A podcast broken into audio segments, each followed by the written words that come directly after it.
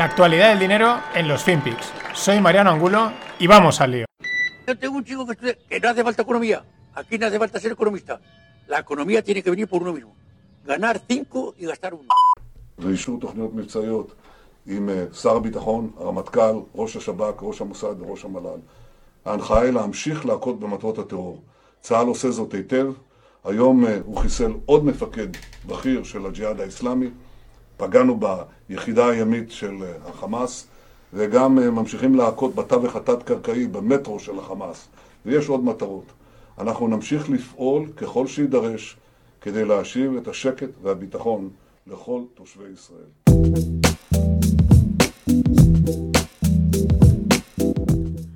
Hola, no financieros. Aquí teníais a Netanyahu hablando en hebreo y explicando que ellos van a seguir defendiéndose y que esto aún va a durar unos cuantos días, aunque en Estados Unidos dicen que no, que se está solucionando y tal, pero que ellos de momento, eh, bueno, pues tienen que defender lo suyo y ya sabéis lo que, lo que toca, ¿no? Hasta que pues toque pararlo o haya pasta de por medio o alguna historia así. Eh, los chinos no se quedan a un lado y los chinos dicen que lo que Estados Unidos está- hace en medio del conflicto palestino-israelí es profundamente decepcionante. Y, se preguntan los chinos, ¿son estos los derechos humanos que proporciona que proporcionan cuando el pueblo palestino sufre o es una excusa para servir a su propio interés, su propio interés, perdón. En fin, eh, la movida del mundo geopolítico que hoy va de esto, hoy los FinPix van a ir de esto. ¿Por qué? Pues porque mola comentarlo, hay que estar al tanto de lo que sucede y a veces estas cosas puede que tengan sus impactos en el mundo financiero, en el mundo de las inversiones. Hay que saber que se cuece porque todo está relacionado. Es un ejemplo de lo complejas y difíciles de analizar que son las relaciones bilaterales y para muestra el botón que tenemos en España desde ayer por la noche. Saltan la valla de Ceuta por lo menos 6.000 personas. Estamos hablando en Ceuta que más o menos hay unas 80, 90.000 personas, creo que por ahí están viviendo. O sea, 6.000 personas de golpe. La gente puede hacer números. En Political Room, han publicado un hilo recopilando un poco esto de dónde viene. Y os lo voy a comentar. Está muy interesante. Al final aquí no hay buenos ni malos. Entre otras, bueno, eh, por una parte está que España, lógicamente, país limítrofe por la parte esa de Ceuta y Melilla con Marruecos, pues mm, te tienes que llevar bien, ¿no? Hay que esa, relación amor-odio que hay siempre entre países, pueblos o ciudades cercanas. Pero bueno, hay que tener unas relaciones porque hay contacto directo. Bueno, pues eh, esto más o menos estaba más o menos, bueno, con esos tiras ya flojas, típicos, et- etcétera. Pero también hay que situar un poco el, viraje, desde mi punto de vista, político español, no ahora, de hace ya varios años, alineándose más con las tesis y con los coleguitas venezolanos. Digan lo que digan, es bastante evidente a, los hechos. ¿Por qué lo digo? Porque hace unos meses Trump, antes de irse, reconoce que el Sáhara Occidental pertenece a Marruecos. Y esto ya supone un duro golpe al statu quo, ¿no? A ese equilibrio entre eh, España y Marruecos, ¿no? Entre Madrid y Rabat. El Frente Polisario, que es el que reclama ese Sáhara Occidental, que tiene muchos partidarios en la izquierda española, etcétera, pues vuelve al estado de guerra, porque claro, eh, de repente, pues el primo fuerte de Zumosol, que son los americanos siempre, pues están apoyando a Marruecos. Por eso digo que aquí esto yo creo que mm, es- geoestratégicamente a mí me parece que viene de mucho más lejos.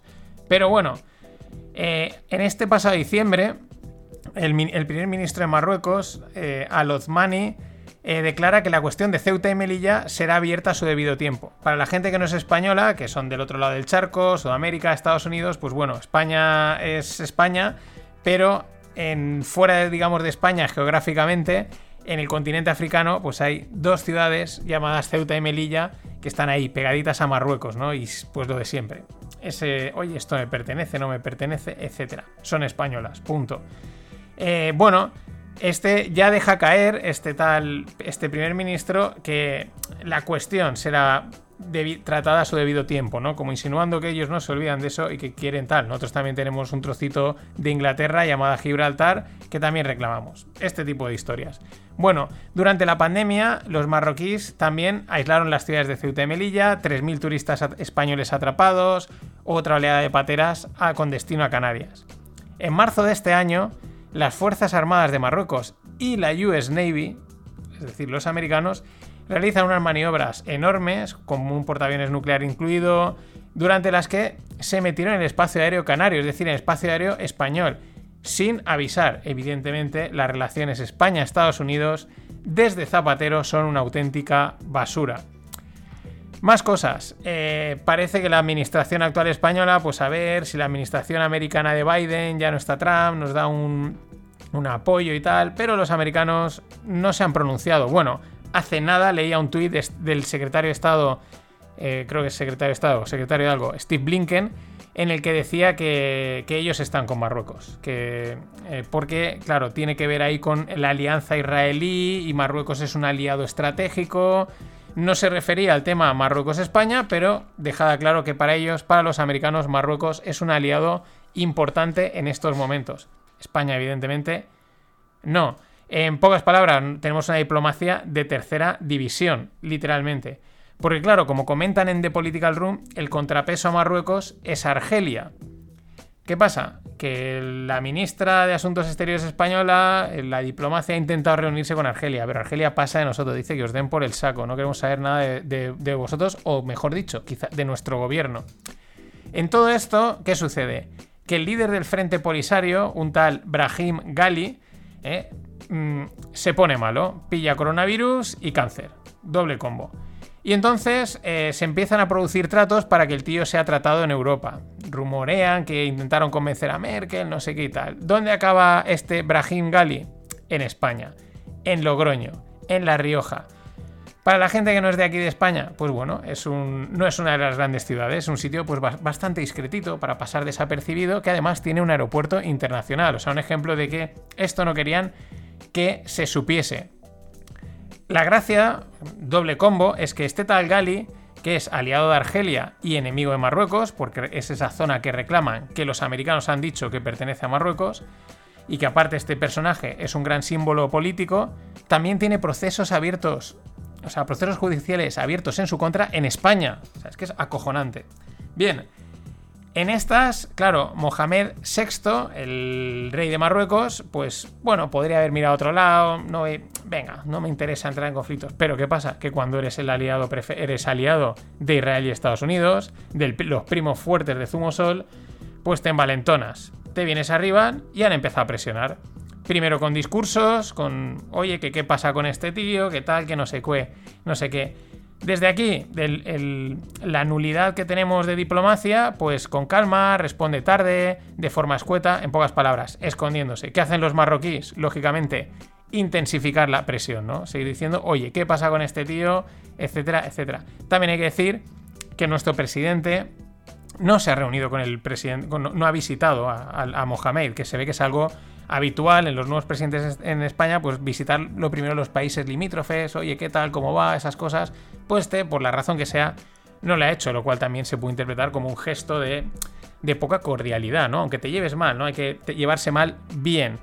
En todo esto, ¿qué pasa? Pues que eh, sale un ministro español diciendo que hay 30 millones de euros para cooperación preparados para Marruecos. Es decir, vamos, un pago en toda especie, o sea, un pago eh, vamos, eh, por de no me sale la palabra. En fin, me entendéis, ¿vale?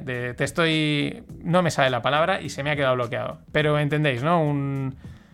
Ya me saldrá. Bueno, ¿el precedente cuál es? El, jugoso acuerdo que Erdogan desde Turquía llega, acuerda, llega con la UE para eh, por las olas migratorias del 2015-2020. El tío sacó partido de esas olas migratorias y ha sacado un acuerdo jugosísimo con la Unión Europea. Y los marroquíes pues dirán, mira, entre que tengo a Estados Unidos, que es mi coleguita, que me, que me refuerza, y que tú dices que tienes 30 millones, pues me los vas a poner aquí encima de la mesa. Parece ser que ya están puestos. Al mismo tiempo, durante todo este, durante esta, durante todo este, estos años, el ejército marroquí, también por sus beligerancia con, con Algeria, se ha reforzado militarmente mucho, proporcionalmente más que España, es decir, le ha recortado terreno. Esta es la situación, esta es la historia de, bueno, es cómo empieza, eh, porque tú te empiezas a llevar mal con uno, ese al cabo de los años le acaba respaldando a tu, no digamos enemigo, pero alguien que tienes ahí limítrofe y te acaba haciendo una jugada o las que vendrán. Ah, La resumen, desde mi punto de vista, el tema este internacional que muchas veces yo creo que no se, no se, no se interpreta como toca. Aquí no se trata de quién es el bueno o el malo, porque no hay buenos y no hay malos. Es política internacional. Esto se lo he oído a un montón de políticos internacionales, desde el fallecido Manuel Marín, que era presidente del Congreso por parte del PSOE, que fue el que se lo oí, que en política internacional uno lo que tiene que hacer es defender sus intereses. Punto. Egoísmo patrio puro y duro. De hecho, cuando un país hace eso, el resto de países lo respetan. ¿Por qué? Porque saben que el juego es así y entienden que estás defendiendo tus intereses y estás haciendo lo que toca. Es decir, no hay buenos o malos, lo que hay son fuertes y débiles, es decir, ganadores y perdedores. Y España, desde hace tiempo, más que una nación emprendedora, pues somos una nación perdedora.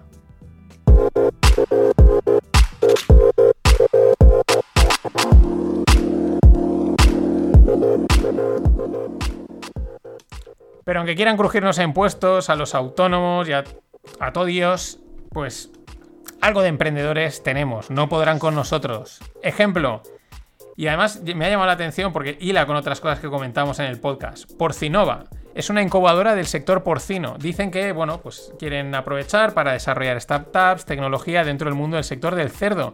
Dicen que es que es uno de los sectores agrarios que mayor crecimiento mundial está teniendo. Digo, no, no, no hace falta que nos lo cuentes, porque nos lo cuenta Greg una vez al mes cómo están los cerdos disparados, los problemas que hay en China con la peste africana, eh, palmaron un montón, están volviendo a repoblar, la subida del maíz, etcétera. No nos sorprende que digan que es que mm, este sector está creciendo un huevo. Mejor dicho, un cerdo, podríamos decir, ¿no?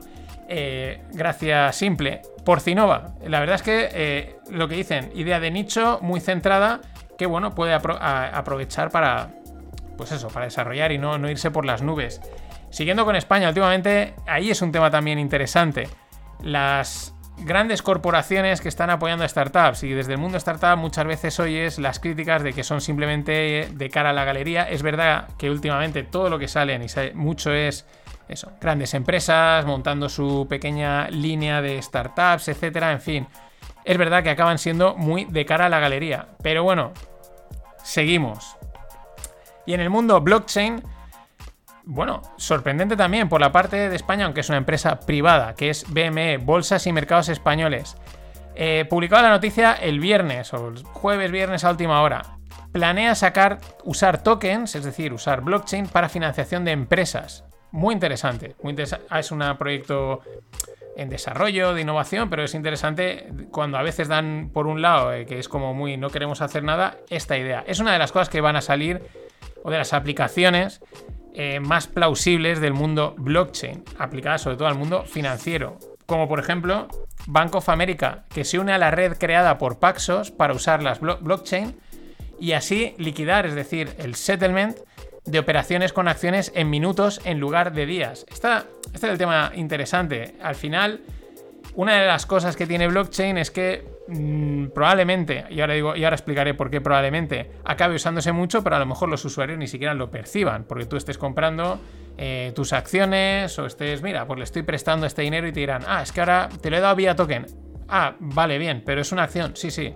Pero es que ahora es un token que, vale, vale, que lo liquidamos y lo seteleamos mucho antes. Vale, vale, perfecto. Pero para mí cambia algo. No, no, esto es que a nosotros nos facilita el trabajo de ir al del banco. Antes teníamos un departamento de compliance y de estas cosas de 50 personas y ahora somos 10 y 5 son programadores. Esto es lo que ha cambiado y la vida es más rápida eh, para los que seguimos trabajando. Y decía probablemente porque otra noticia también de la semana pasada, Microsoft cerrará su servicio Azure Blockchain en septiembre. Llevan seis años con este servicio. Eh, la peña maximalista del mundo blockchain enseguida ha dado palmas, jajaja, ja, ja. Las empresas la están pegando con blockchain, solo los de Bitcoin, jajaja, ja, ja, ¿no? A mí me parece mmm, llamativo que una empresa como Microsoft o cualquier otra eh, apueste por una tecnología como blockchain en un servicio súper exitoso como es Azure, eh, Azure Web Services, y tras seis años decidan eh, chaparlo. Parece ser que no ha habido tanto interés de otras grandes empresas, tienen entre sus clientes a JP Morgan, etcétera, para desarrollar soluciones blockchain en la nube. Mm, cuidado, eh. Que esto es llamativo, que quizás mm, es uno de los temas que tiene el blockchain, la escalabilidad. Y no es para alegrarse que una tecnología que en teoría está llamada a revolucionar, de repente una empresa que está haciendo las cosas muy bien, aunque te caiga mejor o peor, eh, decida echarse para atrás. Ojo al dato, amigos. Esto ha sido todo por hoy. Hasta mañana.